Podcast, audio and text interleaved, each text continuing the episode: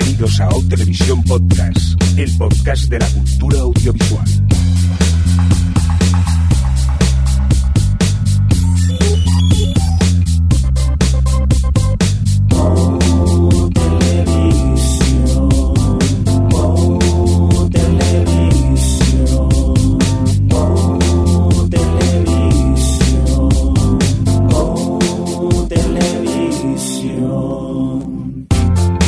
Bienvenidos, bienvenidas a Televisión Podcast, el podcast de la cultura audiovisual, en esta nueva edición, la 180, como dijo Adri en referencia a los Tiana, que no entendimos ninguno en el podcast anterior, pero ya hemos investigado, y dicha también en términos más televisivos, la S08E14 y la S01E01 eh, post Verónica Mars película. Pero de eso os hablaremos en breve.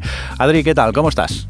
Me encanta que te hayas inventado este eh, después de Vero, en plan Claro. DV. Sí, es nuestra nueva religión. Ahora la vida será post eh, Verónica Mars, pre Verónica Mars o algo así. Eh, Alex, ¿qué tal? ¿Cómo estás? Pues bien, aquí. Aquí, como siempre, tranquilamente preparado para grabar el podcast. ¿Y tú, Javier Fresco, qué tal? Bonito. Pues a mí la vida me va igual porque yo no he cambiado, o sea, yo no he visto Verónica Mars, así es que soy un pagano, lo sé.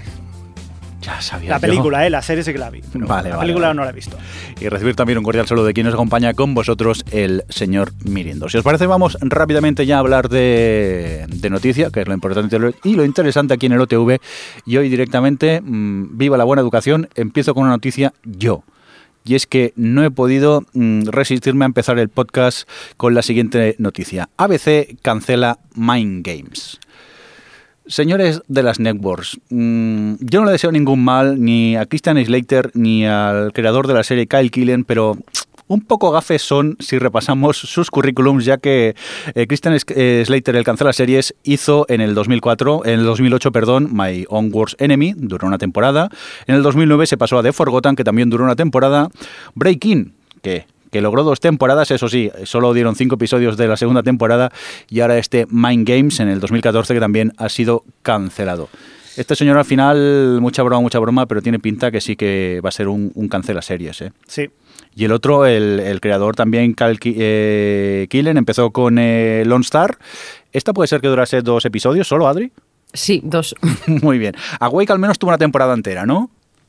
Sí, tuvo una temporada entera más o menos cerrada, pero vamos, la aguantaron, no lo sé, por la gracia de Dios, Porque por- por las audiencias no sería. Porque estaba la NBC, ¿no? Me parece.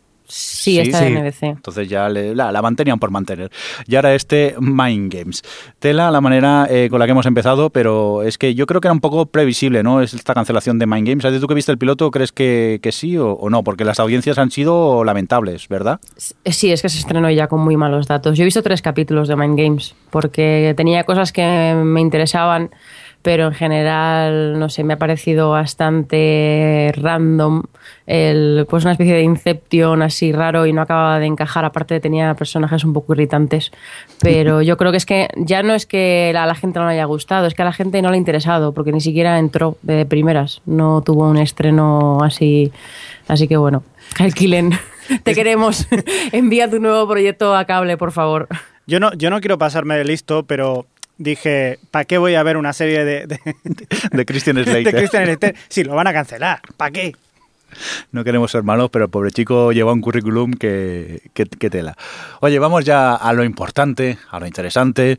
Vamos a hablar de la peli de Verónica Mars, que, que mucho crowdfunding, que sacó mucha pasta, pero aparte también ha ganado dinerillos, ¿no? Cuando se estrenó en el cine, Adri. Bueno, más o menos, o sea, sí ha ganado dinero. Se estrenó, ha sido la primera vez que ocurre en la historia que una película se estrena a la vez en, en vídeo bajo demanda y en estreno en distribución nacional en Estados Unidos, porque tuvo Warner puso 291 eh, salas con la película, que de hecho, como muchos de los cines o muchas de las cadenas de cines no quieren poner en sus salas eh, películas que estén en vídeo bajo demanda, eh, Warner ha tenido que, mm, que comprar esas salas. O sea, lo- ellos lo que han hecho ha sido comprar la sala completa como si estuviese llena y luego ya pues los tickets se han vendido pues son los que han vendido, pero eh, Warner se ha gastado el dinero en comprar muchas de, esas eh, casi 300 salas ya de base.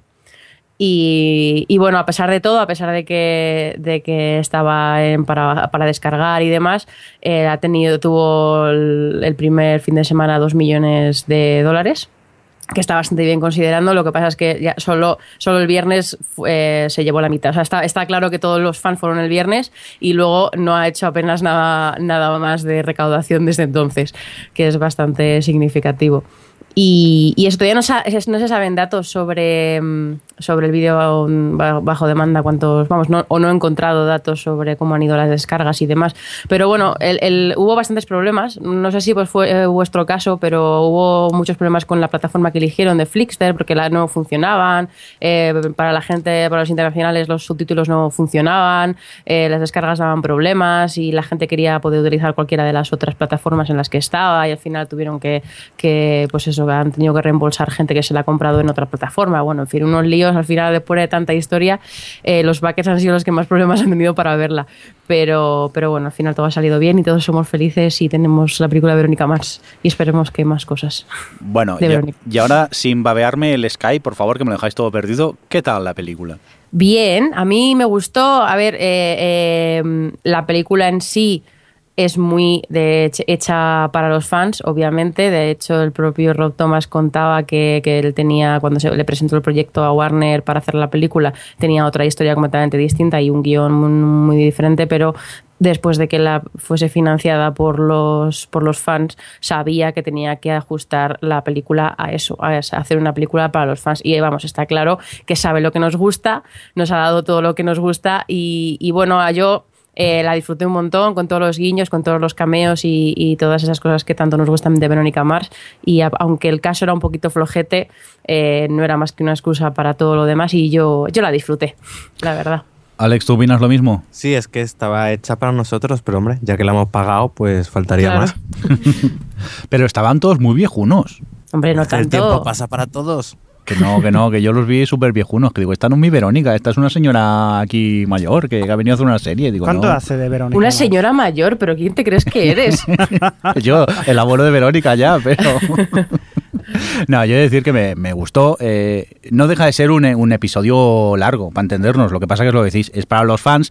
Sí que es verdad que yo también hace mucho que, que había visto la, la serie y sé que se me escaparon muchos, algunos que, que- algún que otro guiño, porque, eh, claro, hace tiempo no la vi y sé que me perdí chistes y tal. Tú, Adri, que llegaste a hacer el, el, el revisionado antes de, de verla, supongo que pillarías todas las referencias y todos los chistes.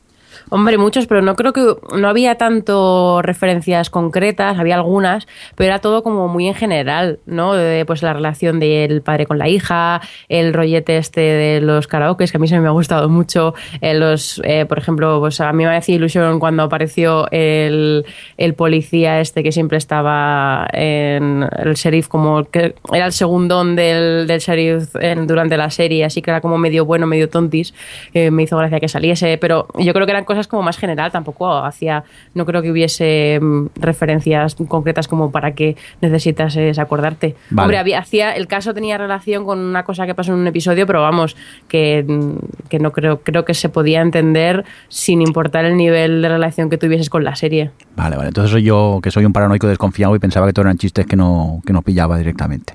Pero bueno, bromas aparte. Que pasa lo mismo con Juego de Tronos, Sí, ta- relájate. también. No puedes- claro, el problema es el hype que hay en las redes sociales, que ya vas tenso a ver las cosas. Y no hablemos de, eh, de Good Wife. Hasta aquí puedo leer. Vamos a con- ay, ay, ay, ay. Yo no sé de qué va Good Wife, porque Sí. lo reconozco que no lo he visto, pero me comí un spoiler muy rico el Pero- otro día en el, en el Tumblr. Si de no eso, decir, si de claro. eso no, no lo digas. Que os cuente Alex lo que Sí, ha sí. tenido que hacer los últimos días con el Twitter. Me tuve que poner los filtros de cualquier palabra relacionada con la serie, siglas, hashtag, apellidos de personajes, todo, para evitar comerme el spoiler y conseguí a los dos días ver el capítulo sin saber lo que sucedía. Yo es que cuando, estoy. cuando lo pusiste en Twitter te lo dije, mm, no te voy a decir nada de la serie, pero te recomiendo que te pongas al, al día. Pues mm, son cosas que pasan y bueno, es mejor lle- llegar virgen a ese momento de, de la serie.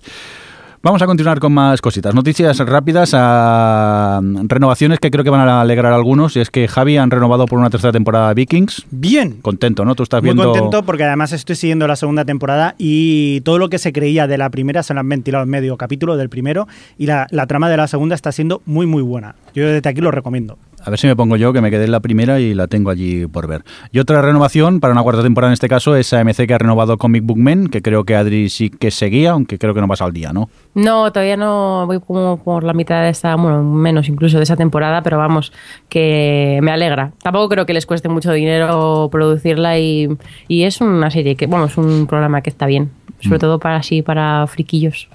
Muy bien. Y otra, otra noticia eh, es que eh, a la serie abierto hasta el amanecer, de la que hablamos, eh, bueno, de este proyecto de hacer unos podcasts y que nos hizo mucha gracia porque creaban un canal incluso para emitir la, la- la- la serie, pues la han renovado ya por una segunda temporada. Y yo, a- ayer que vi esta noticia, pues aprovechando que la, la serie, el piloto está en Netflix, eh, me puse a verlo.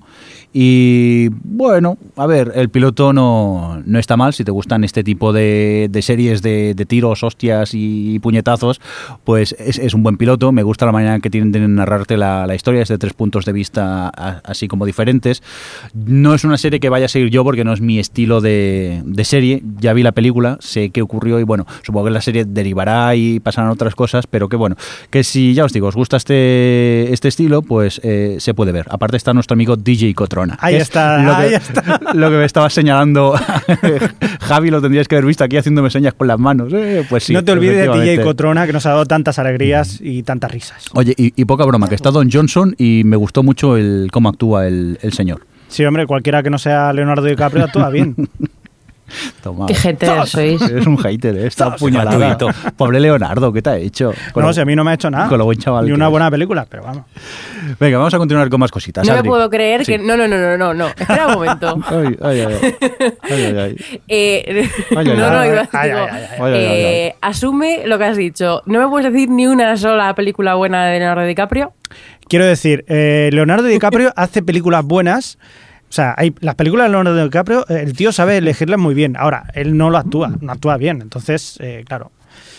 ¿Sabes aquella que hizo con el Johnny Depp? Que hacía, bueno, Sí, de, de que Basketball. Diaries. Vamos, que aquella- solo te gusta cuando hace de, de retrasado mental. No, no.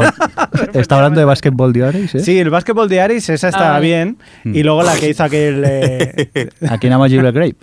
A quien ama eh, bueno, es que, mira, mira.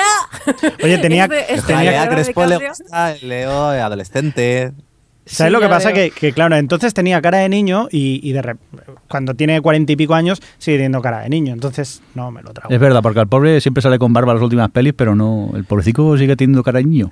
Se le ha quedado cara de pan, Mm. ¿sabes? Y, y claro, la cara de pan pues no te permite mover bien la, la cara. Que sepas, Javi, que me alegro mucho de que hoy llegamos el programa por Skype, porque si no, nos hubiéramos llevado una hostia de parte de Adri. que lo No, sepas. no, no, ha sido, solo quería que... Con- con la mano que- abierta. Que fuese consecuente. Vale, no vale. sé, yo te bueno, sí. A ver, dinos Eh, una que a ti te guste cómo actúa. Pues Revolutionary Road está bien, aunque no me guste la película en El Gran Gatsby está bien, en Origen estaba bien, en El Aviador, aunque no me guste la película estaba bien, en Atrápame si puedes estaba muy bien. Eh, es que, no sé, a mí me parece un actor bastante solvente. Vamos, y incluso en el, Wo- el Lobo de Wall Street, aunque no fuese de las que defendiese en el Oscar, eh, me gustó. Yo defiendo, defiendo que El Lobo de Wall Street es su mejor película, su mejor intento de película. Y. Nadie Pero dice ya está. Titanic. O sea, Nadie dice Titanic, ya os vale, ¿eh? Ya sabes que en mi boca no vales. Yo vi el otro día Shutter Island, Ah, y, que estoy y a la, la que yo decía, esta que no a la que se refería eh, Javi, que es la de aquí en Amagil Grape, que estaba muy jovencito y hacía así de, de desfavorecido mental, que lo hacía bien. Una buena película. Y hasta aquí el debate sobre Leo- Leonardo Dantes. iba a decir. Leonardo DiCaprio. Ustedes perdonen. Venga, vamos a pues, continuar. más o menos. Que estamos un poco revolucionados. Adri, cuéntanos eh, este nuevo proyecto de BBC América que a mí me pica mucho la curiosidad. Pues BBC América ha producido una miniserie documental de cuatro capítulos, un poco en el estilo de lo que fue en su momento American Prime Time de PBS, que además eh, un poco el mismo rollo porque también, si recordáis en aquel, no sé si la habréis visto, pero cada capítulo se centraba en un tema. Y en este caso va a ser igual. El documental va a ser sobre la historia de la ciencia ficción en, literatura, en cine y televisión. Y, bueno, pues eh, claro, hablarán de todo. Hay por ahí un tráiler que se puede ver. El primer capítulo estará centrado en los robots. Y bueno, pues por ejemplo tienen ahí a, a Hauer hablando de Blade Runner y hablar, bueno, esta gente de Battlestar Galáctica y demás. El segundo episodio será del espacio y hablarán pues de, de todo, en plan de Alien a Star Wars a Firefly. Y el tercer episodio será de invasiones. Eh, bueno, tanto de invasiones como de tema de la búsqueda de los humanos por encontrar vida extraterrestre. Y pues bueno, hablarán desde H.G. Wells hasta los, los de Doctor Who, los Daleks y los Cybermen estos y la cosa y de todo, y Expediente X, bueno, en fin, el tema este Alien. Y eh, el último será está relacionado con el tiempo y vamos los viajes en el tiempo y todo esto y ya está. Y la verdad es que si lees la lista de, de nombres que aparecen hablando de cada tema y demás es muy interesante. Voy a decir algunos está pues eh, William Shatner Nathan Fillion John Carpenter Chris Carter Ronald Moore eh, David Tennant eh, Para, para, para, para, para, para. No, no sigas que nos lo vamos a hacer encima con estos nombres. Es horrible. Estamos aquí. No, yo- bueno, solo son uno. La verdad es que sí, eh, la BBC América tiene la- ya la página oficial en la que se puede pinchar en cada capítulo y un poco de información sobre de qué se va a hablar y quiénes eh, tienen, bueno, participan en ese episodio. Y nada, la verdad es que tiene buena pinta. Se estrena el 19 de abril, lo estrenan junto con la segunda temporada de Off from Black. Y, y nada, pues yo tengo bastante curiosidad por ver este, este documental, la verdad. Ganas, ganas. es que- ¿Ganas? ¿A quién hay que matar para verlo? Dale unos días. Esto se, se estrena como quien dice ya, Javi. Tampoco hay que esperar tanto. Yo creo que todo el equipo aquí tenemos muchas ganas de, de poder ver este, este documental de BBC América. Por cierto, que hablando de proyectos de BBC América, ha dado luz verde a una comedia. Hasta ahora había dado luz verde a dramas. Pues eh, van a producir su primera comedia. Se han saltado ya directamente a la fase de de pilotos y le han dado siete episodios a una comedia titulada Almost eh, Royal, la cual... Manzanares. Javi, por favor. Lo siento, no tenía Esta que- broma la habéis hecho, la habéis hecho durante la comida, ¿no? Y- No, no, el problema que es que no lo hemos ni ensayado, le ha venido ahora de golpe al chico. Bueno, pues lo, que os decía, este Almost Royal eh, sigue a, dos niños pijos eh, que son descendientes lejanos de la familia real y nada, pues sigue, son seguidos por un equipo de rodaje durante un viaje en carretera por los Estados Unidos. Se calcula, se tiene previsto que se esté en el 21 de junio y bueno, la verdad es que yo principalmente le tengo ganas porque detrás de este proyecto están Jason Haley junto a John Morris y Samantha Martin, que son los encargados del guion y son eh, personas, eh, personajes que han escrito para la comedia A Touch of Cloud, que es una comedia policial con, la, con las que más me he reído últimamente, eh, muy absurda, muy un poco a lo eh, agarro lo que me puedas en, en muchos aspectos y que si conocéis, si no conocéis os, os la recomiendo. A Touch of Cloth. A Touch of- of ¿Tú Cloth. has visto mm, NTFS? Vale. También. Lo que pasa que Como se titule. eh, NTF es que es tan larga, eh, que es de Paul Scheer, me parece, el, el actor que la creó y también es protagonista, es mucho más paródica y aquí eh, tienen eh, ese elemento inglés de que se están tomando la situación en serio, todos así tan ingleses, tan serios y tal, y ves en el trasfondo cosas absurdas que van ocurriendo y sobre todo juegos de palabras y de diálogos con los que me, me- me reí mucho.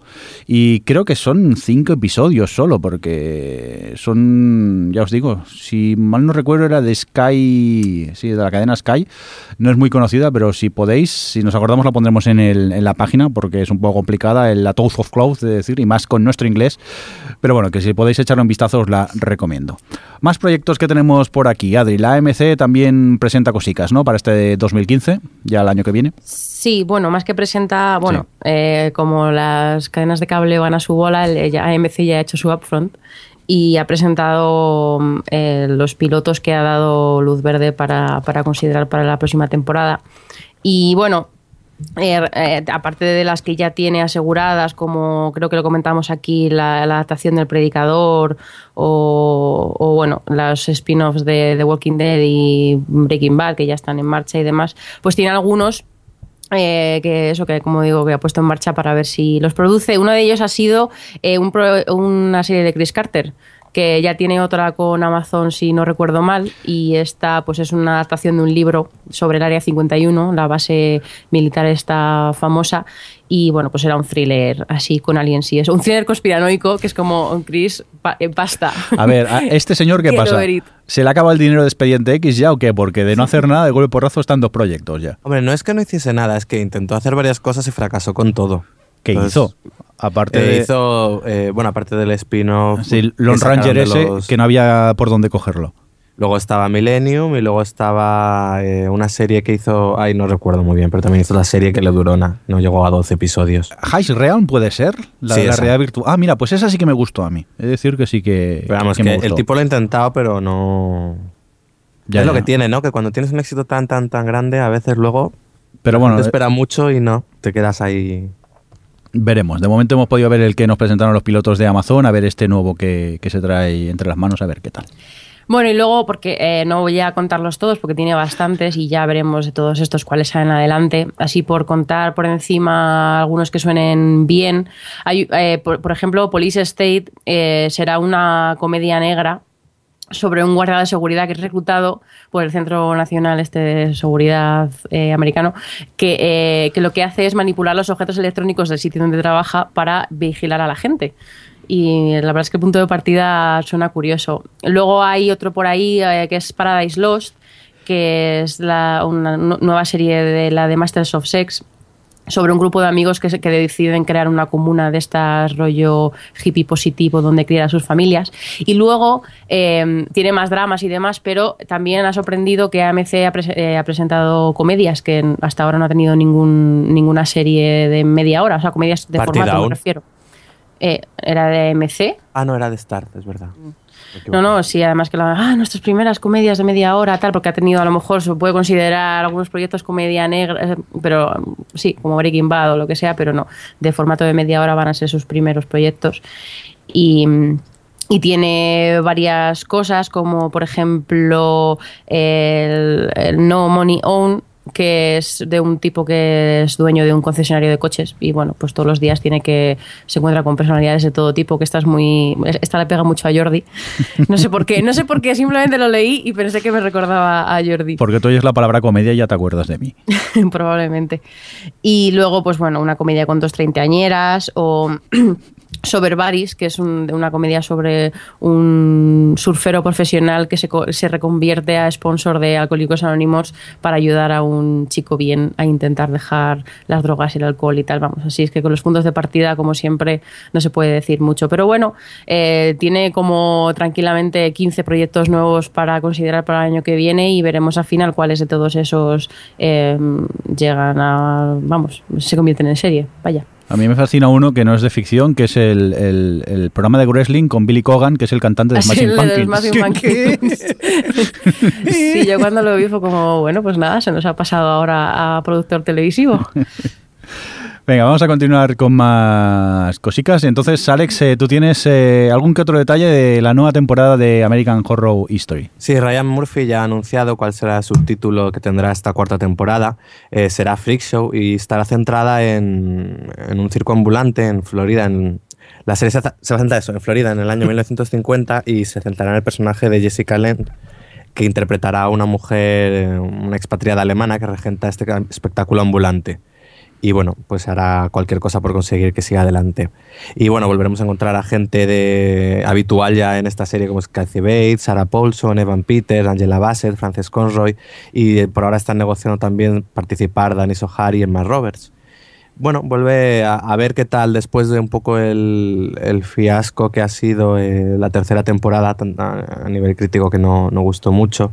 Y creo que, bueno, yo la dejé a medias y creo que Fresco la terminó entera la tercera temporada. Sí, ¿Qué te sí, sí. pareció? No, no, pues eh, de acuerdo con lo que piensa la mayoría de la gente, ha sido la más floja, sin duda alguna. Al final ha sido casi un despropósito. Y, y, bueno, la verdad que pff, la ha acabado porque la tenía que ver. Quizás lo mejor han sido, pues, eh, yo qué sé, Emma Roberts, por ejemplo, sí que me ha sorprendido, pero. O sea, no, o sea, no. no ¿Cómo que no? Esta muy no- mal, o sea, muy mal, muy mal, y a ver lo que va a pasar. Por cierto, yo cuando leí esta noticia, que era una transcripción que habían hecho y que iba a aparecer en un carnaval claro, carnival, eh, en un circo en Estados Unidos le llaman carnivales. Hmm. Y que eso me recuerda a la gran serie aquella que fue de la HBO, que es Carnival, y que pueden haber muchos paralelismos y comparaciones. No sé yo cómo estará. A mí me Yo- encantó en su momento. De hecho, ah, perdón. Sí, no, ya está, ya. Se me corta un poco. De hecho, eh, cuando yo lo leí, fue como, basta, que, que traigan de vuelta a Carnival y se dejan de tonterías con, Pues con sí. American Horror Story. Hombre, el tono será distinto porque Sí, no, era, luego. muy, era Intensa. muy seria, intensa Sí. y, y American Horror Story es de todo menos seria. Eh, no, Será es- otra chorrada.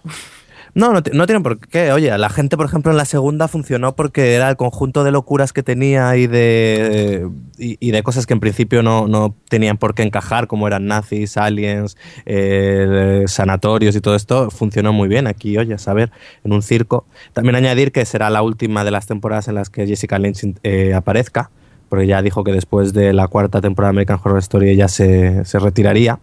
Así que bueno, a ver qué tal. Se retiraría de la actuación, no solo de la serie. Así que a ver qué tal es su despedida. A ver. No sé, yo vi la primera solo de American Horror History y no y no le pillé el truco. Me pareció una chorrada como un piano toda la, la serie y ya no, no continué. No sé qué le veis a, a- a la serie en sí. Vamos a continuar con más cositas y nos vamos a por algo de cine. Hablamos de Divergente, ¿no, Alex? Sí, pues esta, esta película, que es la adaptación de una novela juvenil que viene un poco a, rebufo de los Juegos del Hambre, con la intención, pues de abrir otra nueva saga para jóvenes. Eh, pues bueno, eh, tras los trailers y tal, la verdad que la cosa pintaba bastante mal. Eh, las críticas fueron bastante, bastante negativas, pero una vez estrenada en Estados Unidos se puede decir que ha, funcionado muy bien, ha recaudado 56 millones en su primer fin de semana en Estados Unidos, lo cual le asegura ya, pues nada, tener una continuidad y tener una segunda y la tercera parte pues ya supongo que en preparación. Eh, esta, esta saga que está protagonizada por la actriz Aileen Woodley, que comenzó en televisión, o bueno, se empezó a hacer conocida en televisión con esta serie que era American, ¿cómo era? Eh, la de la americana embarazada, no me acuerdo ahora cómo era. Ah, The Secret Life of the American Teenager. Eso. Ahí empezó, luego se ha hecho un poco un nombre, en su momento se habló en Los Descendientes de ella como que era, iba a ser una de las nominadas a secundaria, luego se quedó fuera, normal por otro lado, porque, pero bueno. Y bueno, es un poco ahora a ver eh, esta actriz también si, si está la gente un poco atenta a ver si ves como la nueva Jennifer Lawrence en cuanto a, a recorrido, obviamente en lo que es estrella pues no es igualable. Y nada, eh, yo añadir que pocas ganas tengo de verla, la verdad. Y en cuanto al recorrido, bueno, no- a ver, ha estado bien el estreno, pero se ha quedado bastante por debajo de, de los Juegos del Hambre o de Crepúsculo, tal. Lo que pasa es que, claro, no es una serie, o sea, no es una saga tan cara, pero, pero desde luego yo, a mí no me llamaba nada la atención. Y menos, ya me da mucha pereza que nos vayan a saturar con estas historias de, de em, novela juvenil, de ciencia ficción protagonizadas por chicas. Sí, porque en el CW tenemos también dos series iguales, en el mismo tono. Hombre, es la moda ahora, y si funciona, pues ya sabemos cómo va esto. Pues prepárate, Adri, porque creo que esta no es la única adaptación de un libro que en este 2004 vamos a tener en las pantallas de cine, ¿no, Alex? Sí, la verdad que viene últimamente, viene un buen montón de bestsellers adaptados al cine.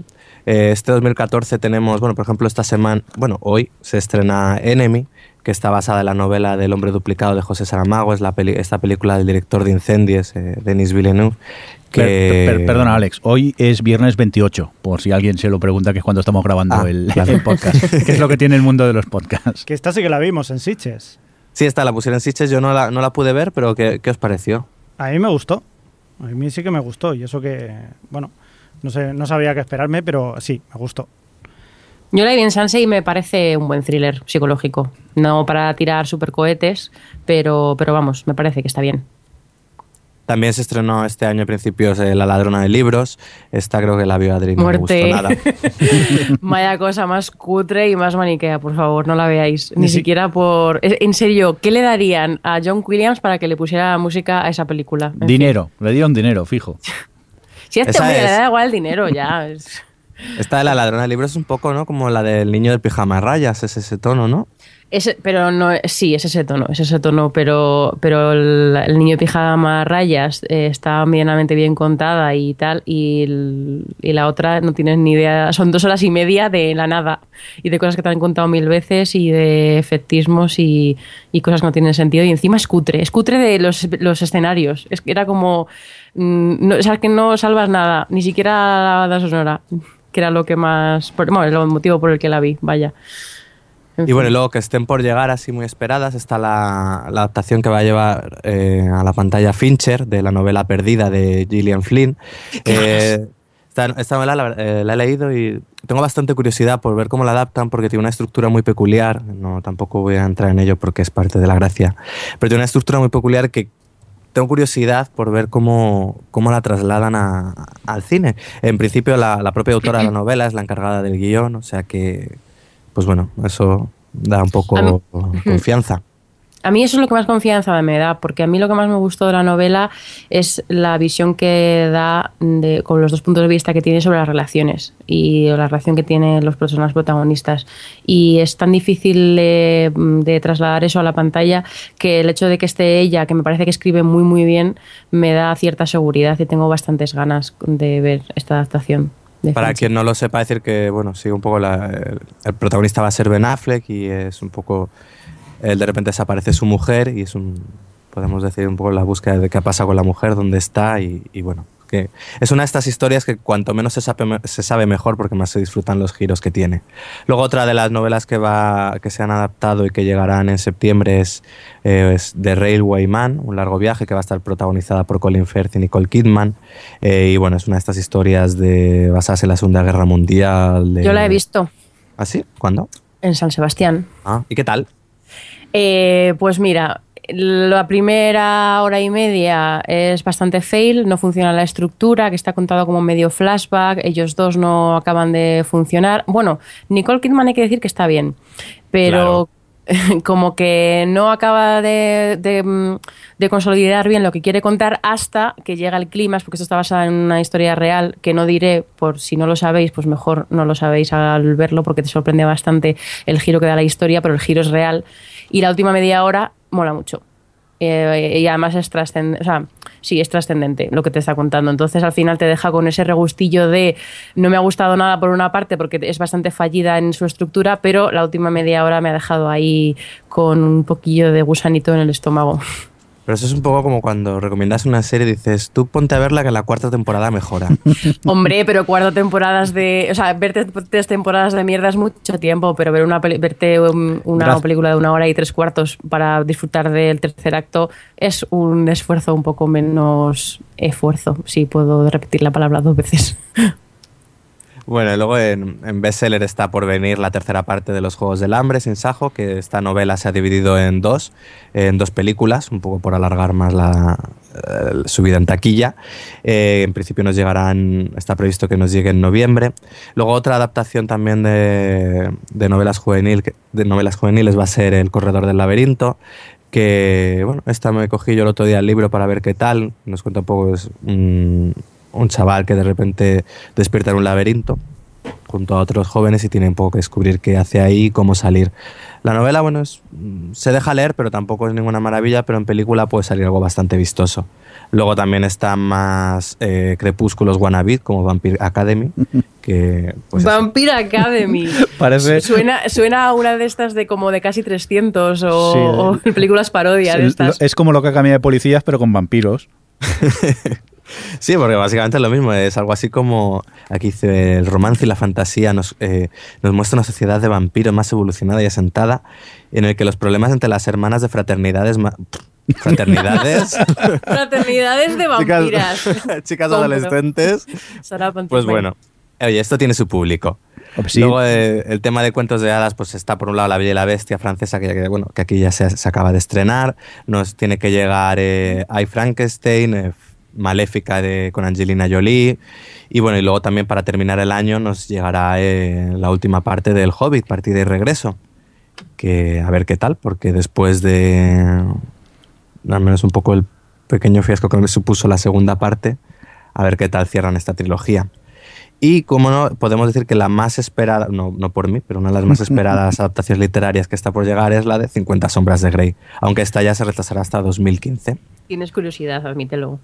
Pues no, ¿No? No, pero vais a quedar un fin de para verla, lo, lo estoy viendo. no, Sí, hombre, a ver, sí. esta es la que te bajas y ya está. Sea, sea como sea la película, toda la gente va a decir es mucho mejor el libro. Que normalmente siempre No pasa, creo, no creo que sea el caso. No. No, en este, en este caso. Pero además, hasta la gente que le, le gusta la novela te lo dice. Dice, uy, es que está muy mal escrita. Es decir, que ya, incluso gustándote lo sabes, o sea que. Venga, vamos a continuar con más cositas y... A ver, cuéntame este proyecto un poco loco por el título que me ha dejado un poco desubicado, Alex. Pues sí, a, a mí también cuando nos anunciaron pues el nuevo proyecto de Sofía Coppola, eh, después de The Bling Ring, va a ser una nueva adaptación de La Sirenita. Sí, sí, sí. Que se retire ya, hombre. ¿Necesaria? Es que... eh, La Serenita, 1, 2, 3 Splash y todo este tipo de... No sé, a ver, ella es cierto que siempre se ha dedicado a contarnos historias, pues es un poco de niñas ricas, pijas y que no saben qué hacer con sus vidas. Pues es esto lo mismo bajo el mar, ¿no? También A ver, importa. con música eh, pop también ahí, Sí. supongo, ¿no? No sé, es, es bastante uh, what the fuck teniendo en cuenta a Sofía Coppola, pero yo reconozco que tengo curiosidad de ver cómo esta mujer afronta la historia. Y eso que no soy especialmente fan de su filmografía. Pues nada, ya tenemos voluntaria para ver la película y comentarla en el podcast. Por lo menos diferente sí que va a ser, eso seguro. Que me la pongan en algún festival o algo. Seguro, Sí. y fijo que hay música de mandolina y esas cosas modernas. Y todo con filtro de Instagram, no, no te olvides. Qué malos somos. Venga, vamos a continuar con algo que me ha fascinado porque tenemos el tráiler de la jornada, podríamos llamarle, al cual yo tras verlo solo puedo decir mis ojos, mis ojos. Cuéntanos, Alex, ¿qué nos has obligado a ver? Pues que ya acaba de salir el primer tráiler de la nueva adaptación de Las Tortugas Ninja, producida por Michael Bay y protagonizada por Megan Fox. Ya. Repítelo, eh, di- ¿dirigida por quién? No, producida Ah, por producida. Michael Bay Vale, vale. y protagonizada por Megan Fox. Que yo pensaba que estos dos ya no se llevaban después de que ella le llamasen hacia él. Hombre, yo es que creo que no creo que, ma- que el Bay se haya pasado mucho por el rodaje. ¿eh? Pero a ver, si eres productor, al menos dices, no, oye, a esa no me la metas. Va a poner el dinero. Ya, pero. uff, En fin. A ver, si- si aquí es Eh, Yo creo que está, está empeñado en hundir su carrera y por eso ha dado el papel. Realmente sí. El tráiler muy bien, ¿eh? es marca de la casa Michael Bay, explosiones por un tubo ahí. Eso no hay que negárselo. ¿Qué, qué, qué- qué simplistas somos con Michael Bay. Cuánto hater. Pues, pues sí. Pues es sí. que te olvidas de cómo profundizan los personajes, del buen tratamiento que hace. No, a ver, Michael Bay son explosiones. A veces molan y a veces no. Que la roca mola. Pero por lo que tiene, por la acción. No sé. Oye, br- bromas aparte, mm, ¿os apetece ver la nueva peli esta Las Tortugas Ninja o como que pasando directamente? Yo después de ver el tráiler, no, por supuesto. O sea, me y- quedo... Y, me- sin, y sin verlo, ¿te hubieras atrevido a ir a verla? No, tampoco. O sea, ya es una cosa que rescata. Por ejemplo, lo que han hecho hace poco la, la serie de animación nueva, dentro de lo que cabe, pues no está mal. O sea, le han dado otro toque, pero esta película, o sea, Es que tiene que ser muy mala para que tú veas el tráiler y te des cuenta de que, de, que le- de que va a ser la nada, de que va a ser cutre, porque es que se ve que va a ser cutre, y, que, y de que no, no va a tener ni pizca de gracia. Es que el tráiler te, te vende una película mala, es, es tremendo. Bueno, es una peli para adolescentes o niños con, Niños, ¿no? con, acción y, explosiones. Sí, yo creo que sí, que eso sí que, que gustará quizá. Pero vamos, yo Oye, digo si que... los pitufos en imagen real funcionó, ¿por qué no va a funcionar Pero, pero en los pitufos está bien la peli. Aquí lo digo así. Me, me quito, me quito la máscara y clamo al viento que los- la primera película de los pitufos Hmm. eh, es una buena película infantil. Sí, ¿eh? es, Sí, es sí, sí. simpática, es entretenida. eh, yo no, no me extraña que fuese bien. Oye, quién sabe, a lo mejor las tortugas ninja es divertida, está bien rodada la acción. Pero que habría más chistes en el tráiler, como por ejemplo el tráiler de Guardianes de la Galaxia. Ya, que era como tal. Bueno, pues parece que Adri también se ofrece voluntaria para ir a ver las Tortugas Ninja y eso sí, comentarla en Pelivista. Vamos a continuar con más pelis. Vamos a por un poco de, de cine español y vamos a hablar de lo que está siendo la revolución estos días, ¿no? Ocho apellidos vascos, Alex. Sí, vamos, ha sido todo un fenómeno, un fenómeno en taquilla en España, esta película española.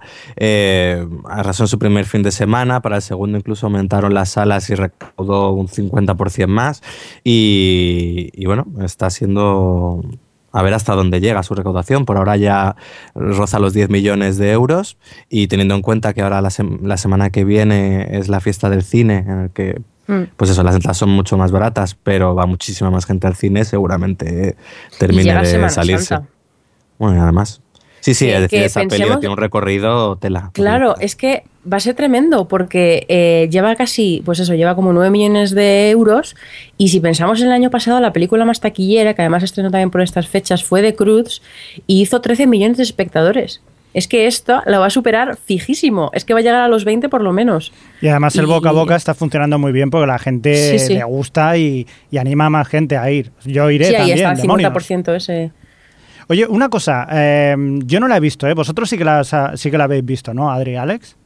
Sí, y a mí yo me lo pasé en grande viendo la película. Es una comedia, por un lado, eh, dura 90 minutos, que es lo que tiene que durar. Eh, te cuenta lo que te quiere contar bien. Es muy, a mí me pareció muy divertida, tira mucho de tópicos, pero sabe usarlos sin caer un poco eh, lo más facilón.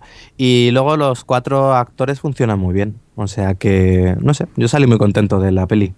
Eh, yo lo que quería preguntaros, eh, hay gente que me ha dicho que podría ser, no una, adaptación libre, pero sí una cosa parecida a lo que pasó en, Francia y luego también en Italia con eh, Bienvenidos al Norte. ¿Creéis que es algo parecido también? Esa diferencia entre norte y sur. Bueno, eh, sí, tiene un poco ese rollo. Lo que pasa es que en el caso de ocho apellidos vascos, eh, yo creo, o sea, es, muchísimo más obvia. Es como to- son todos los tópicos, tal, eh, nada disimulados. Lo que pasa es que los utiliza muy bien para reírse de ellos y como que es obvio que sabe que está exagerando, pero, pero no sé. Pero vamos, es un- va un poco en la misma línea de ese tipo de sátira de los tópicos con respecto a, a zonas o lo que sea, como lo queramos decir.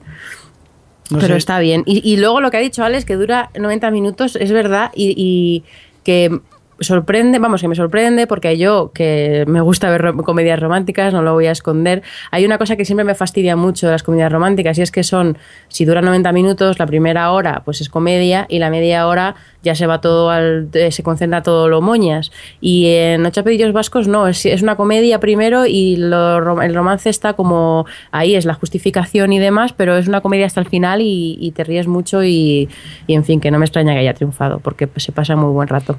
Bien, me alegro, me alegro que siga adelante la comedia. Claro que sí. Muy bien, seguimos con cine... No, es- espera un momento. Sí. Y bueno, que la noticia en, en sí es que se- tendrá seguramente segunda parte, que ya están en el guion con ello y, y que, bueno, lógico después de todo su éxito. ¿Quiénes serán? Lo- de, de dónde serán? Porque ya no creo que sean del norte, vamos, de Sevilla y de... ¿Dónde era esta? San Sebastián. Pues será por puntos cardinales aquí, Cataluña, Galicia Catalanes, o No, catalanes y gallegos o algo así. Madrileños. madrileños y Madrileños catalanes. también. Hay que ganar uno con madrileños, quiero indignarme. Sí, por tópicos este país no nos, van a, no nos van a ganar. Venga, otro proyecto dentro del panorama nacional que a mí me ha sorprendido porque no tenía ni idea es este de Anacleto. ¿Esto de, de- de qué va? Bueno, sé de qué va, pero ¿qué, qué está pasando, Alex? Pues no sé, que tras Mortadelo y Filemón, que están haciendo una adaptación en animación ahora eh, en España. Y Zipizape, pues le, le toca a Anacleto, así, reviviendo a los nuestros personajes del TVO. Esta película que va a estar va a estar protagonizada por King Gutiérrez, que será Anacleto, eh, tendrá en su reparto además a Ona Chaplin, Rosy de Palma, Berto ¿Cómo Romero y? Carlos Areces. Pues bueno, ¿qué os parece? Pues no, estábamos comentando Aquí a micro cerrado, aunque se ha colado un sotoboche, que claro, o sea, que es diferente de Ibáñez o de Escobar. En el caso de Vázquez, que era, era un personaje también muy, Muy muy, particular. propio, muy particular, Mm. que incluso tiene una película dedicada al propio Vázquez que hizo el, el Santiago Segura haciendo... Sí. Que ahora mismo no me acuerdo del título, pues se lo estaba preguntando. Yo tampoco, ayer. es lo que estábamos ahora intentando descubrir. Bueno, pues, eh, pues eso, o sea, verdaderamente Vázquez era un personaje y los personajes que tenía eran muy chulos también. Lo que pasa que también estaba el, el Vázquez de la época bruguera con Anacleto y Agente Secreto y luego ya más el, el Vázquez más paródico, más que se dibujaba él mismo con la- las historias del tío, del propio tío Vázquez, que era más un poco un retrato de su vida. Sí. Yo no sé si era cierto o no, pero yo recuerdo una vez fui a, a la librería de cómics de Continuará, aquí en, en Barcelona, la que está allí en, eh, Vía Laietana. en Vía Laietana, y resulta que estaba él firmando eh, li- libros y cómics. Y lo que hizo fue, se nos llevó a todos al bar. Dice, oye, ¿queréis que os firme cómics? Pues me invitáis algo al bar, venga. Y nos fuimos todos para el bar y nos estuvo dedicando allí eh, los cómics que estaba sacando eh, en esa época, que era un recopilatorio de Glenat de sus historias del, del tío Vázquez. Yo no sé, mm, sí que es verdad que las adaptaciones siempre de cómics me han llamado la atención y tampoco me han disgustado. Yo con las eh, adaptaciones de Mortadelo y Filemón me lo pasé bien. Sobre todo con la primera. La segunda quizá era un poco más aburrida, pero no, no me acabaron de... Me siguieron gustando. Y yo creo que esta sí que la- le voy a dar una oportunidad, esta Anacleto. Yo lo que no sé es muy bien cómo va a ir la historia, porque representa que es el eh, que descubre que su tío era, o sea, el King Gutiérrez, que descubre que su tío, su padre, que es el Imanol Arias, era el Anacleto. No sé, Mm. es una cosa o que va a hacer King Gutiérrez de Anacleto joven, no, no sé, no sé cómo va a ir la cosa. No sé. Veamos el sector joven del podcast, que no sé ni si han llegado a leer Anacleto. ¿Qué os parece esta, este proyecto a vosotros, Adri? Yo me quedé en Zipizape.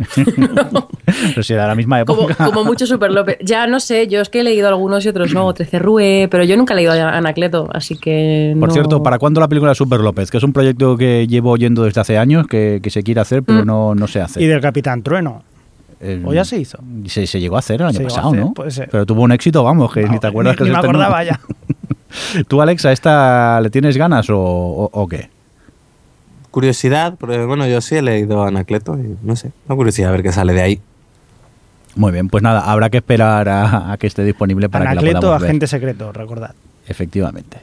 Vamos a continuar con más cositas. Vamos a aprovechar que por estas fechas estamos teniendo ya finales de temporada y algún que otro estreno y vamos a estar comentando un poco lo que hemos visto estos días. Empezamos con el final de la serie preferida tanto por mí como por Javi y que no me has visto, que se trata de Kells. Y Adri nos cuenta un poco qué le ha parecido esta última temporada. Pues me ha gustado mucho, creo que ha subido bastante el nivel con respecto a la segunda, que fue bastante más irregular. Y en esta, eh, todos los capítulos que veía me gustaban, ha estado muy equilibrada, eh, ha planteado todos los conflictos de cada personaje muy bien y los ha desarrollado muy bien.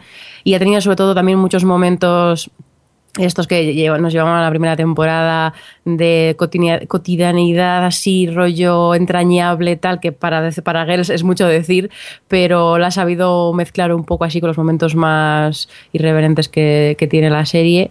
Y, y ha vuelto con mucha. o sea, vamos, eh, sigue teniendo esa naturalidad que yo quizá eché de menos en la segunda temporada por, por algunas cosas que, que pasaban y demás. En esta ha surgido todo como mm, de forma más eh, orgánica y tal, y me ha gustado mucho, la he disfrutado un montón. Yo creo que eh, hasta el día de hoy es mi temporada favorita de Guerra, la tercera. Me han entrado como ganas de repente de ver, la verdad, Javi. No finjas, no, no finjas. No, es que quería ver si Javi entraba en el trapo, pero no, no había Pues eh, hizo- según tengo entendido, hay señores mayores que Sí. disfrutan de Girls. Sí. No, A ver. no todo está perdido. No, está, ¿cómo, cómo Adri, cómo hace para, para... No repitamos la discusión que tuvimos en Twitter el otro día a través de un enlace que nos puso eh, Alex sobre... ¿Cómo nos pican, eh? Que bueno, que el post se llamaba así, ¿no? Soy un señor mayor que Begels o, Sí, o algo así. Un, eh, un- Y a partir de aquí- de Hernán Casiari. Javi entró en el juego y hubo una discusión larga de la cual yo directamente me hice el longing. No, no, no, yo no leo nada. Eh, que no pasa nada, que aquí cada uno ve lo que quiere y ya está, no tiene que Que justificar sí, que nada. sí. claro. Pero que molan esas discusiones que nos pegamos a veces por la chorrada más mínima. Alex, tú esta no la has acabado todavía, ¿no? Pero lo que has visto... No, voy, con, voy con retraso y por ahora lo, que, lo que he visto coincido en que me parece la mejor temporada, al menos la más consistente. Muy bien. Otra serie que ha finalizado estos días ha sido Brooklyn Nine-Nine, la cual hemos tenido oportunidad de ver entera, tanto Adri como yo. Y Adri, ¿qué tal? ¿Te ha, te ha gustado esta temporada, esta primera temporada o qué? Sí, me ha gustado mucho. La verdad, al principio como que mm, ya lo comentamos aquí, que como que le costaba un poco encontrar eh, el formato, porque era una especie, parecía como sketches, no acababa todo de tener ahí un- como un hilo mm, común, bueno, estaba como muy deslavazado. Y poco a poco lo han ido consiguiendo y, poco a poco le han ido dando un pelín el punto este entrañable que tienen los creadores que no, es, no llega al nivel de Parks and Recreation, Es un poco más rollo de Office, más el, el mm, sí, perdedor o patético entrañable, un poco ese rollo en algunos personajes. Pero es que me encanta, me encanta porque creo que todos están súper bien. El, como conjunto, todo el reparto me parece estupendo y funciona muy bien todos en cualquier momento, sobre todo cuando están todos juntos. Pero, pero da igual con quién es- a quién tengan al lado, de quién sea la trama de, esa- de ese episodio, que siempre funciona. Y me encanta, yo mi favorito es eh, Terry, el capitán, no, el sargento eh, este blandito, duro, duro blandito, que me hace muchísima gracia. Pero eso, la, la verdad es que me ha gustado mucho y, y me alegro que tengas una temporada. ¿A ti qué te ha parecido? A mí me ha gustado, sin ser la comedia de mi vida, también lo diré, pero sí que es verdad que poco a poco le vas cogiendo cariño en los personajes y cada episodio te diviertes más. No es para reírme a carcajadas a lo loco, pero sí que es verdad que, que- que los episodios me los ves con una sonrisa. Es un poco como Parks and Recreation, aunque Parks, and Recreation sí que tiene esos momentos carcajada grande, pero han, han conseguido que todos los, todos los personajes tengan su protagonismo, porque yo creo que principalmente al principio estaba muy centrada en el, eh, en el protagonista, en, en Peralta, es el... Andy Samberg, sí. An- Andy Samberg, y poco a poco le han ido dando protagonismo al resto de personajes y es todo mucho más coral y me divierto mucho más ahora con los episodios, aunque Andy Samberg sigue teniendo el, el protagonismo en, en la serie, es el que más destaca, pero bueno, el resto de personajes van teniendo su, su momento. Yo también, lo que soy muy fan son de los eh, personajes que son más secundarios, el Hitchcock y, y el otro, que Te tienen... pega tanto. sí, yo soy, so- soy así. me Yo molan soy ya, lo- eh, los muy losers. De, de Terry me gusta mucho Broil también. Pero bueno, Y- todos tienen algo, tienen algo Sí, que, sí, sí. Que, que hace que te guste la serie y yo desde aquí pues la os la yo creo que la podemos recomendar, ¿no? Está Adri. Sí. Muy- Sí, además eh, eh, lo comentaba con alguien que es verdad que no me había dado cuenta. Yo decía, de momento de los creadores, eh, que eh, son los de The Office y Parks and Recreation, eh, es la primera temporada más consistente que han tenido, sin ninguna duda. Pero claro, también es verdad que las dos temporadas, eh, primeras temporadas de las, de las otras series eran muy, fueron muy cortas, fueron temporadas nueve capítulos o algo así, y esta ha sido una temporada normal. Entonces, bueno, pues ha notado ahí como tardan un poquito siempre en coger el, como el tonillo, un poco la estructura o lo que sea, y ya en cuanto le han pillado el truco, pues ya ha ido todo muchísimo mejor. Muy bien, pues vamos a continuar con más series. En este caso eh, hemos llegado al final de Teen Wolf y creo que Alex ha tenido la oportunidad de ver esta última temporada, ¿no? Sí, esta serie que ha sido mi salvación después de tener que abandonar The Vampire Diaries. Y es que tengo que ver algo para adolescentes, si no, yo. Y bien, la- ha sido una temporada bastante decente después de... Porque bueno, ahora eh, MTV, tras el éxito que tuvo después de la segunda temporada, renovó por una de 24 episodios, pero la dividieron en, en dos tandas de 12. La primera tanda se estrenó en, en, en verano, creo que fue, y fue terrible muy, muy, muy mala, eh, fatal explicada, bueno, un desastre. Y esta segunda mitad ha estado bastante bien, ha arreglado errores que tenía y, bueno, nos ha dado unos episodios bastante decentes. Y estoy contento con la serie dentro de lo que es. Además, ha, ha tenido un hecho, eh, un suceso bastante impactante en uno de sus últimos episodios que ha cambiado un poquillo todo. No sé, creo que estoy contento con lo que nos ha dado la, la temporada. Muy bien, pues seguimos en la misma cadena, eso sí, ahora nos vamos a por los estrenos. Hemos tenido la oportunidad de ver, eh, tanto Alex como yo, este de 100, este drama adolescente futurista, mezcla del Señor de las Moscas y otras mm, cosas. Eh, ¿Qué tal, Alex? Yo es que no sé muy bien ni qué opinar de, de- de esta serie. Bueno, primero, no es la misma cadena. Teen Wolf es MTV y esto es CW. Ah, muy Eh, bien. Cagada por mi parte. De 100, a ver, puede haber buenas ideas, pero tiene varios fallos. Eh, bueno, la serie eso cuenta como en un. Después de un apocalipsis nuclear, el resto de la humanidad que se salva se va ahí al espacio y tras esperar más o menos 90 y pico años deciden que es hora de que, de- que toca volver. Y entonces deciden mandar como avanzadilla a 100, a 100 adolescentes, bueno, a 100 reclusos Hmm. adolescentes para que ellos comiencen con la a ver qué tal está la Tierra. Pues bueno, es que creo que es eso, que tiene buenas ideas, pero tiene malos actores, malos guiones, terribles diálogos y, y desaprovecha las posibilidades que podría haber. Ah, me parece curioso porque eh, tiene cosillas que me recordaron a Galáctica, porque la, serie tiene por un lado la trama de los 100 chavales en la Tierra, pero por otro te cuenta un poco las intrigas que hay en, en la estación espacial. Y ahí tiene algunas cosillas que desde un actor de Galáctica a momentos un poco recordaron mu- mucho a Laura Roslin y su afición a lanzar a la gente por, por la escotilla al vacío. Pero, pero vamos, la serie por ahora es un desastre. Sí, yo es que, eh, no sé, el piloto, dentro que cabe, eh, te mantiene atento a, a- la pantalla. O sea, va- vas sa- sabiendo, lo- o sea, tienes ganas de ver lo que va a pasar. El problema aquí, lo que le vi yo fue que cuando me hicieron, se acabó el capítulo y me hicieron el próximamente, a partir de lo que me mostraron se me quitaron las ganas de, ver la serie. Quizá es eh, el típico rollo eh, CW de drama adolescente de líos por aquí, parejas por aquí y por allá. Y al final como que dije, uff, esto como que no voy a, seguir. Pero no sé, ¿a tú al piloto te mantuvo atento o no, Alex? ¿O ya directamente te aburrías viéndolo? La verdad me aburrió un poco, pero no iba a decir que precisamente el próximamente pintaba alguna cosilla interesante por ahí, pero vamos, que no creo que, que vaya a ningún lado la serie. Aún así ha tenido buena audiencia, o sea que posiblemente tenga segunda temporada. Muy bien. Vamos a continuar con más estrenos. En este caso es este de Crisis, eh, que he tenido la oportunidad de ver. Eh, esta serie la comentamos cuando los From, si mal no recuerdo, es la de que secuestran, se secuestran un autobús lleno de, de, de niños de padres de ri- ricos e importantes y eso. Oye, pues a mí el piloto no me disgustó. La, la trama, el, el- rollo thriller así emocionante que tiene, me gustó, me dejó con ganas de ver más. Me da miedo lo que pasa en esta serie siempre, que empieza todo muy, muy bien y luego se va deshinchando. Pero me quedé con ganas de ver más episodios y voy a seguir con, con ella. Eh, son 40 minutos del piloto, pasa todo rápidamente, pasan mil cosas en, en muy poco momento. Y, eh, y bueno, pues me deja así con ganas de, de ver más y a ver si en próximos podcasts os cuento a ver si he seguido con ella y, y cómo eh, evoluciona. Y otro estreno que hemos tenido la oportunidad de ver, en este caso ha sido Adri, este James Henson Creatures. Eh, yo no tengo ni idea qué es esto, Adri, cuéntame. Bueno, el título que lo he puesto ahí mal es Jim Henson's Creature Shop Challenge. Ah, vale. lo- que es, es un nuevo reality concurso de sci-fi, un poco en la línea, bueno, un poco no, muy en la línea de Face Off. Eh, que bueno, para el que no lo conozca, pues es básicamente como estos concursos de, pues como Top Chef o Masterchef o tal, pero en vez de, cocina, de gente que hace, en este caso, criaturas de ciencia ficción y tal, y en el caso de Face Off, maquillaje y efectos especiales así de, de pues sí, de maquillaje en, de ciencia ficción y terror y, vamos, cosas de género y fantasía.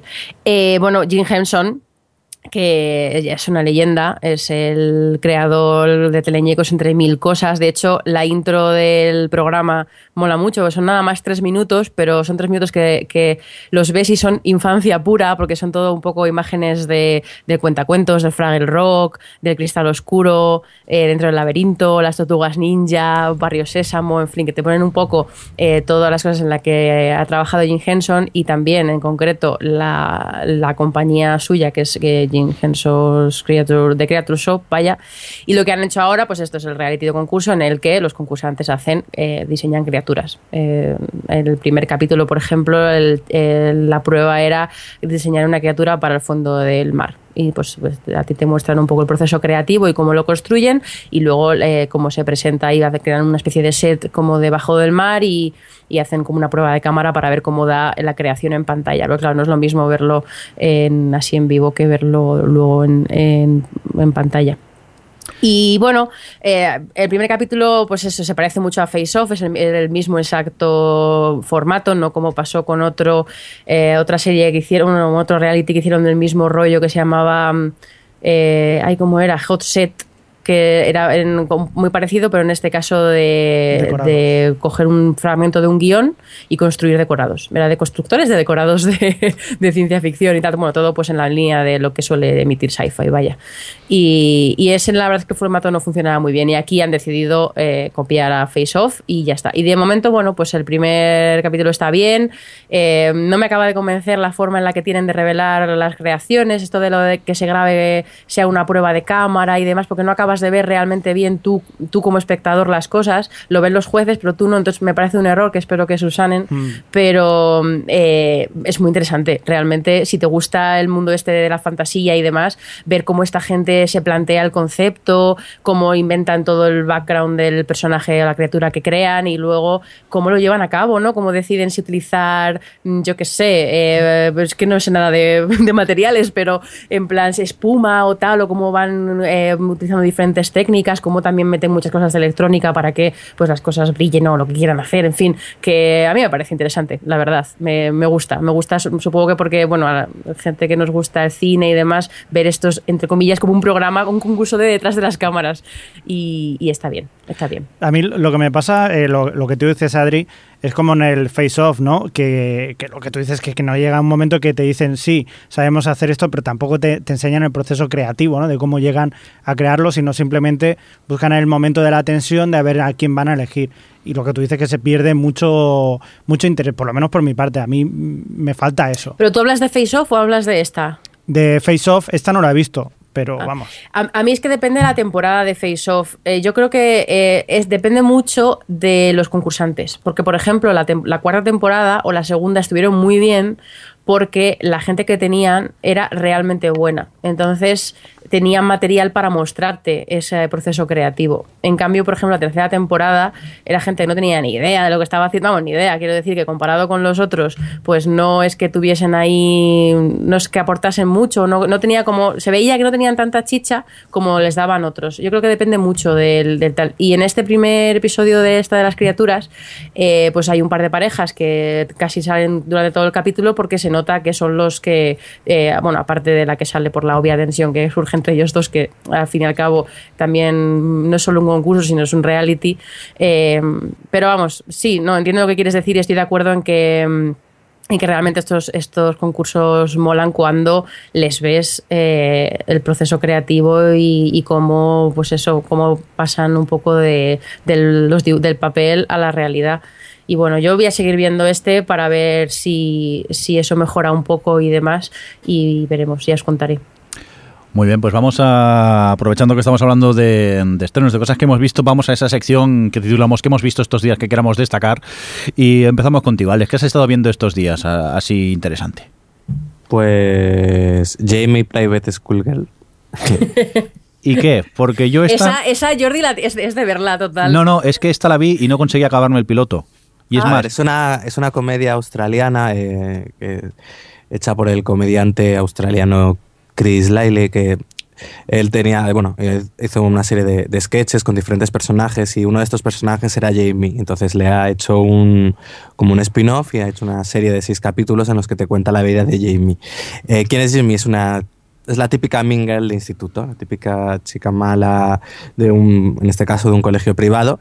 Y pues es como simula un, uno de estos docu-realities en el que te cuenta sus últimas semanas en, en este colegio. Y vamos, es muy absurdo porque eh, él es un tipo, un tipo de 30 años que va vestido como una niña de 17. Eh, y hace todos los poses, todos los tics, bueno, todos los, los, diálogos y tal, igual que si fuese una niña de 17 años. Entonces resulta muy, muy chocante, muy absurdo, eh, muy divertido. Pero no sé, eh, es curioso de ver. Ya me parece algo que. Yo me río bastante, pero por ejemplo, me parece que Mirindo no le hace nada de gracia. No, no, yo oí el. Eh, vi comentarios por Twitter que la gente está alucinando mucho con esta serie. Digo, pues nada, voy a verme el, piloto. Y mira que yo normalmente eh, no soy de dejar un piloto a medias. eh, normalmente los acabo, aunque no me gusten. Digo, ya a ver cómo. Aquello típico de. A ver qué pasa, a ver cómo acaba. Este lo tuve que dejar a, al rato porque es que me estaba aburriendo, no me ría para nada. Y es más, acabé con dolor de cabeza de, la manera que tienen de hablar las niñas pijas. De... Me, me, puse nervioso viendo el piloto. Dije, lo, dejo. Supongo que hay veces en este humor que, que no entras y, en este caso pues no le pillo el truco a la serie y, y, la dejé. Pero por otro lado, tal y como a ti te ha gustado, he leído muchos comentarios por Twitter de gente que es muy fan de, de esta serie. Pero mira, es un tipo de comedia que no es para, para mí. Pues una pena. No, hombre, a ver, yo lo entiendo, ¿eh? porque en el fondo es curioso porque realmente eh, tampoco son es que es lo que ves, te está contando la vida de esta chica, que a ver, es divertida, pero realmente es, pues es, es una chica de 17 años. Entonces, yo entiendo que si no entras un poco en lo que te cuenta no te, no te tiene que hacer ni pizca de gracia. Pero no sé, a mí no, me parece muy divertida. Y luego, ¿qué es eso? Que de repente, como él hace tan bien, de, de, chica a veces se te olvida que es él. Y de repente le ves la cara y dices, hostia, que no, que es un tipo de 30 años con peluca. Venga, Pero más. bueno, es humor absurdo. Luego he retomado The Walking Dead porque he estado leyendo y escuchando muy buenas críticas sobre la segunda mitad de la temporada, que decía la gente que finalmente algo que siempre había fallado de Walking Dead era en sus personajes, en que o no eran interesantes o estaban tan mal tan mal escritos, eran tan odiosos que al final, te, pues a mí era lo que siempre me sacaba de la serie. Pero según parece, este último tramo uh, los ha cuidado bastante y nada, lo he retomado y por ahora me está gustando mucho lo que estoy viendo. Tú, Mirindo, sí la has visto la temporada entera, ¿no? Sí, tanto Javi como yo creo que estamos al, Sí. al día y, Y yo coincido contigo, Alex, y no sé tú. eh, Pero yo creo que no es solo a partir de est- esta última temporada que está siendo muy, muy grande toda ella. Lo que sí que es verdad, igual que tú eh, estás escuchando buenas críticas, yo todo lo contrario, estoy escuchando muy malas críticas, como que no pasa nada. A mí, o sea, yo, yo creo que enriquece todavía mucho más a los personajes y a mí me parece muy bien o sea, esta vertiente que, que no tiene, tiene que ser una feria Yo no sé si el de este, zombies y- las críticas que hay en el No pasa nada es el, lo que dices tú, el persecuciones con los zombies, peleas, huyendo de ellos y tal. Yo creo que al igual que, que el cómic de Walking Dead no se centra en, en los zombies, lo hemos dicho muchas veces aquí Mm. en el podcast, es los personajes y el día a día eh, de intentar sobrevivir, la, la supervivencia y pasan situaciones que a mí me recuerdan mucho al cómic, ha recuperado, ha cogido el, el tono oscuro que, que ocurría en el cómic y es más, en esta segunda parte de esta temporada en este último, creo que en el anterior capítulo ocurre algo que similar a lo que ocurre en el cómic. Spoilers. No, no, no digo No, no, nada, no, tranquilos no. Que, que Ah. no, que no diré nada. Que es de eso que dices, ole, por Sí, los sí. guionistas que al final se han atrevido y que era lo bueno que tenía el, el cómic, el, el sobrevivir el día a día, el cómo nos puede afectar esto y en qué nos puede convertir o cómo podemos reaccionar ante esta situación complicada de, bueno, de que estamos intentando sobrevivir y a la mínima puedes llegar a morir. Sí, pero yo creo que lo, lo bueno, lo- al menos de lo que he visto, porque creo que he visto tres episodios después de, del parón de mitad de temporada, eh, es el hecho de que al centrarse en, varios personajes por separado, les están dando, al menos me ha dado esa sensación de una tridimensionalidad que hasta el momento no tenían. Eh, y les están dando incluso un background con, con flashbacks, con cosas que, que, joder, que yo siempre echaba en falta en la serie porque me resultaban todos, por un lado, muy planos y por otro, insoportables. Y ahora entien- entiendes que pueden ser insoportables porque, a ver, la situación en la que están es muy eh, no es una situación fácil. Pero como ya han dedicado un tiempo a construirlo en, en- en escenas pues bien hechas, porque no es como durante la segunda temporada que tuvieron esos, mm, no sé si fueron 8 o 10 episodios en la granja, en los que no sucedió nada, que en teoría eso sí tiene que haber servido para construir personajes, pero realmente lo único que hicieron fue convertir a Lori en el personaje más odioso de la televisión y poco más. No recuerdo que ahí no pasaba nada. En cambio aquí es cierto, los tienen separados, que tampoco hacen mucho, pero los están escribiendo mucho mejor. Yo noto que los personajes están muchísimo mejor perfilados que de lo que habían estado hasta el momento. Hmm, Totalmente de acuerdo. Igual- eh, hay mucha gente que lo compara con la segunda temporada, pero la segunda temporada hay que recordar que prácticamente fue un, un triángulo amoroso lo que hubo y, y- y ya está. Y, no hay- y, la gente que no se olvide que The Walking Dead es, es, es un drama, no es... eh, Una serie de amor entre No. zombies. no, también, a ver, eso puede ser, ¿no? Pero Sí, de fondo se ven zombies pegándose el lote entre Sí, ellos. exacto. Todos lo hemos visto, es lo que nos fijamos todos.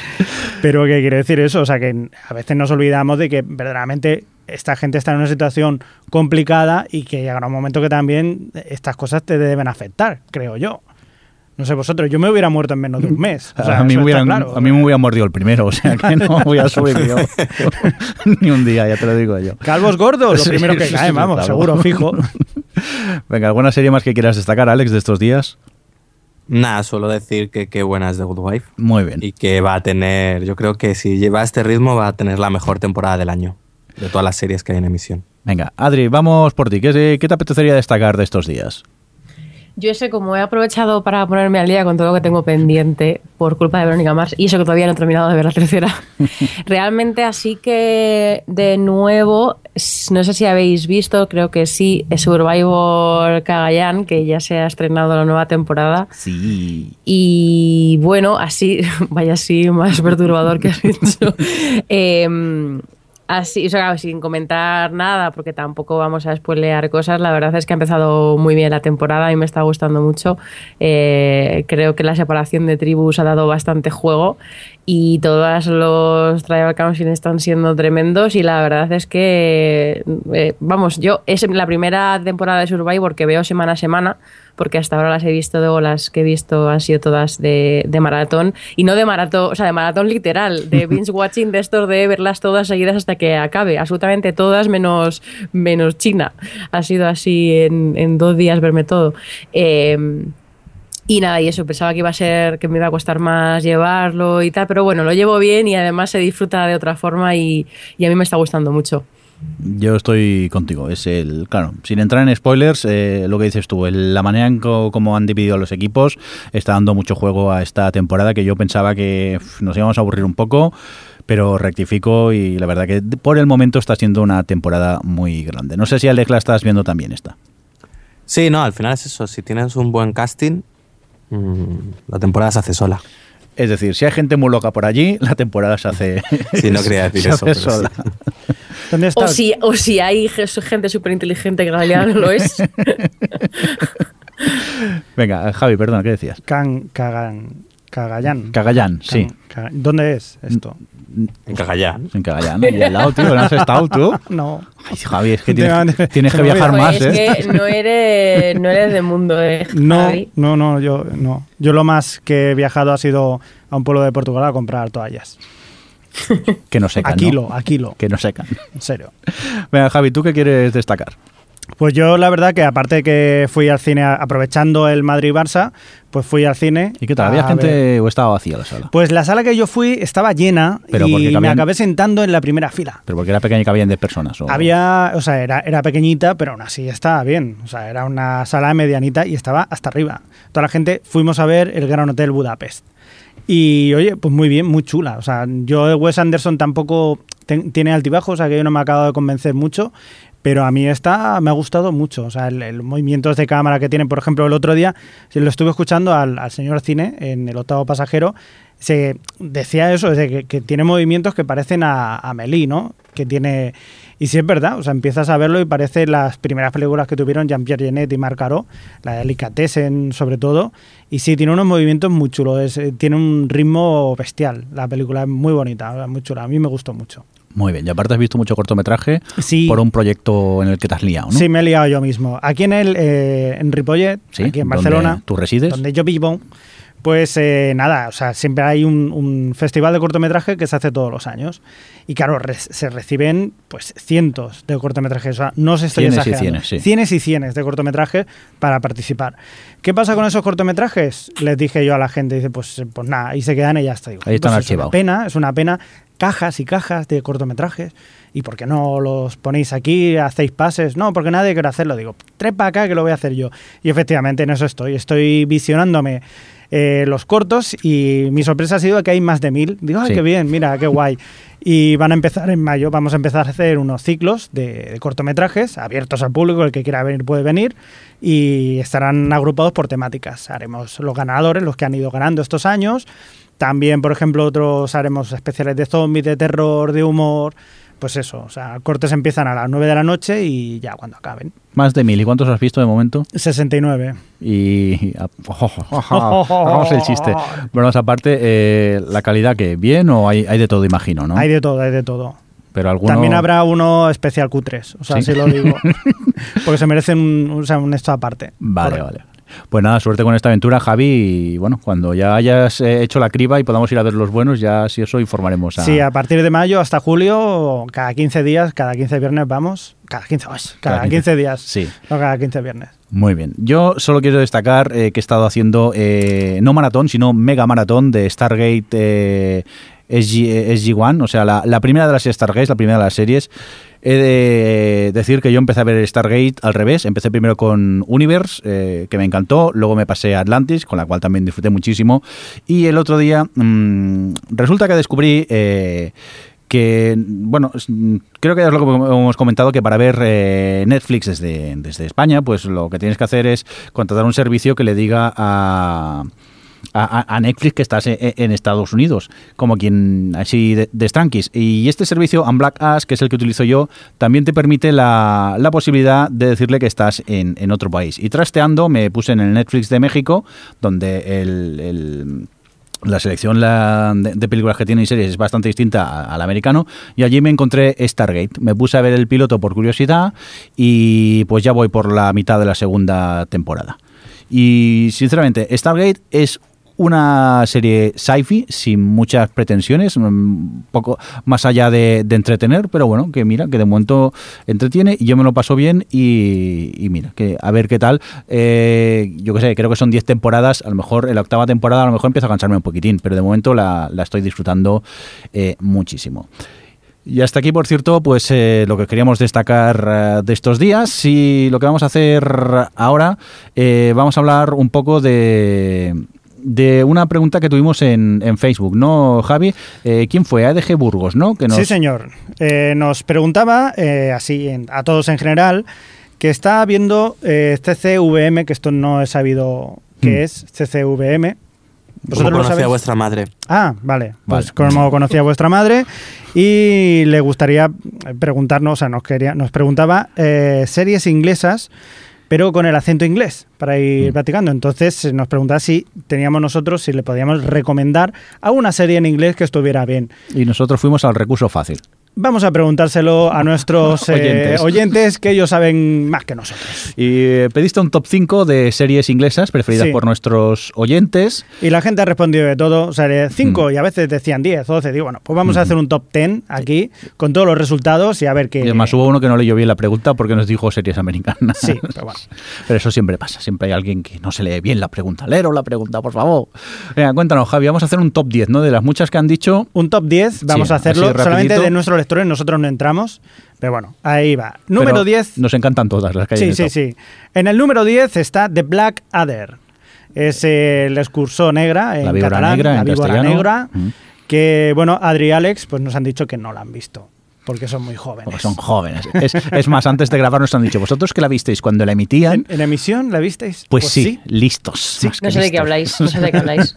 Es una comedia muy, muy interesante sobre la historia inglesa, ¿no? Que, que mezcla humor y está muy, muy, Ah, muy en chulo. diferentes etapas Con también. Rowan Atkinson y, y también salía eh, Hugh Hugh Laurie y, sí, sí. y su, su Stephen amigo, Frears Stephen Frears, que nunca me acuerdo el nombre. Que bueno, sigamos eh, subiendo en el top. En el número 9, Luther. Muy bien. En el número 8, Skins. Ok. Aquí ya generaciones aparte. Aquí sí, ya bueno, aquí ya- algunos han dicho primera generación, segunda, pero bueno. En el número 7 y empatado con el 6, Miranda. Miranda. Para mí un poco baja, pero bueno. En el número 6, Black Mirror. Muy correcta. Muy correcta. En el número 5, todo un Doctor Who. Sí. En el número 4, Downtown Abbey. En el número 3, Misfits. En el número 2, The IT Crowd. Y en el número 1, Sherlock. Yo voy a decir una cosa con respecto a la naturaleza de la pregunta del oyente. Sí. Si lo que quieres practicar en inglés, hay ciertas series que no, o sea, que independientemente del top, eh, por ejemplo, Misfits, no. Sí. Para practicar el acento, de momento no, no empezaría ni con Misfits ni con Skins. Eh, sí, no, me iría a cosas un poquito de un inglés, aunque sea acento inglés más neutro. Sí, si Yo quieres- creo que Sherlock se entiende bien. Oye, que, No, Sherlock Miranda habla tan se rápido que es imposible. oye a, lo, a lo mejor el oyente quiere aprender a hablar como una choni. Déjale que vea Misfits. a lo mejor. Downton Abbey, lo que pasa es que bueno, tienen a veces un lenguaje un poco distinto. Es que es difícil ahí de todas esas. eh, pero bueno, yo intentaría ir a, a- Bueno, sobre todo eso, evitar misfits y, y skins y tal. Dates se entiende muy bien. ¿Que la has sacado, la has sacado del top o me lo parece a mí? Sí, sí, la ha quitado del top porque me había olvidado de un par de votos. Sí, ha hecho sumas y se ha colado. no, no, no. Ah. Y, y Luther, que no la había incluido, que sí que estaba allí un poquito más arriba. Eh, luego también había cosas como el show de Benny Hill y Mr. Bean, que no las he podido poner, lo siento, pero claro, en este caso nos están preguntando sobre series habladas en inglés y no. O sea, lo sentimos por ellos, pero no. Oye, Mr. Bean, creo Pero que que decía una bien, palabra por episodio a Sí, veces incluso. cosa. Y hacía... mm, mm, mm. Pero bueno, que aparte de eso, pues hay series tan buenas como The Office, eh, el, el enano rojo de Red Red, Dwarf. Dwarf. eh, Yo os recomiendo que entréis en nuestro Facebook y busquéis la, la pregunta y veis todas las series que han comentado los oyentes. Es más, si os apetece dejarnos vuestro top, eh, bien, porque así también el oyente que ha hecho la pregunta tiene más series para elegir, que creo que él incluso en, eh, dejó una, una respuesta, decía, Dios mío, la de series que me habéis recomendado, que no voy a tener tanto tiempo para Cierto, verlas cierto. todas. No es obligatorio verlas todas, ¿eh? esto es, es voluntario, no te estamos obligando. Estás escuchando O Televisión Podcast.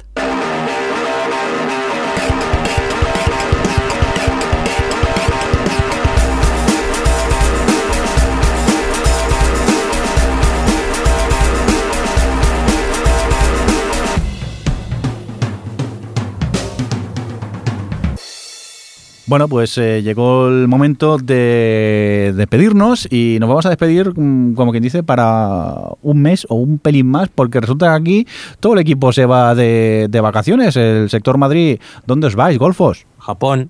Míralo, qué bien. No, o sea, no es broma, ¿no? no, no, O sea, no, se van, se van. Lo decís en serio, que os vais a Japón, ¿no? Sí, sí. Pues nada, pasarlo muy bien por, por allí. Y tú, bueno, Javi, también te vas no tan lejos, te vas sí, a, a Cáceres. a Cáceres, pero bueno, que también, vamos, que no hay OTV porque estamos todos un poco de viaje durante estos días, que volvemos, lo dicho, más o menos en un, en un mes. Os avisaremos por Twitter y Facebook de, de nuestra vuelta. Y si no, bueno, siempre en vuestro eh, programa de podcast siempre aparecemos allí por arte de, de magia. Nos escucháis otra vez y ya está. Pues sí. Oye, Adri, que muchas gracias, que lo pase muy bien por el Japón. Muchas gracias. Arigato gozaimasu. Siete.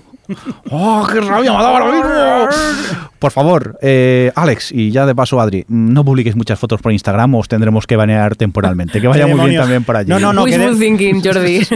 Poned, poned fotos y además relacionadas con cosas de películas y cosas graciosas, ponedlas por favor. Muy bien. Aquí borrando a Alex y a Adri de Instagram unos días. Suerte que no tengo Facebook. Lo dicho, Alex, que tengas muy bien viaje, que lo paséis muy bien. Ah, muchas gracias. Y Javi, lo dicho tú también, pasaron muy bien de viaje. Muchas gracias. Y bueno, un cordial saludo de quien nos acompañó, que yo me quedo aquí, pero a ver, si queréis hago un podcast hablando yo solo, pero puede ser bastante aburrido y no os lo recomiendo. Cordial saludo del señor Mirindo, que vaya muy bien. Hasta luego. Hasta luego. Luego. Adiós. O Televisión Podcast, el podcast de la cultura audiovisual.